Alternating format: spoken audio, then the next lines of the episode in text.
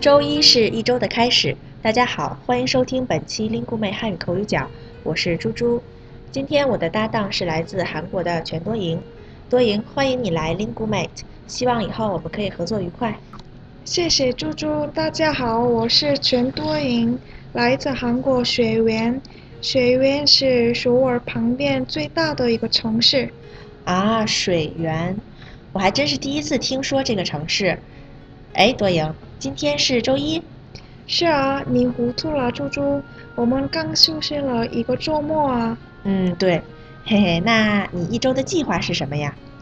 一周的计划是周一的计划吗，猪猪？嗯，不是不是，就是一周的计划。没关系，多赢，是我故意为难了你一下，因为今天一周和周一就是我们要讲的颠倒词。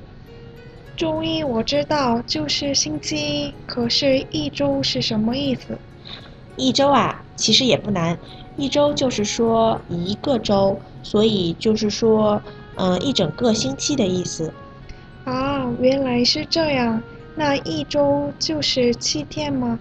对呀，一周就是一星期的意思，七天。而周一是星期一。其实一周和周一就可以变成一星期和星期一。啊，这样我就明白了。嗯，还要提醒大家一下，这两个词的读音啊也是有差别的。周一的一是一声，而一周的一要读成四声。那多赢，你来用这两个词说个句子试试吧。好，一周的工作从周一开始。非常好，听众朋友们。今天我们介绍了周一和一周这组颠倒词。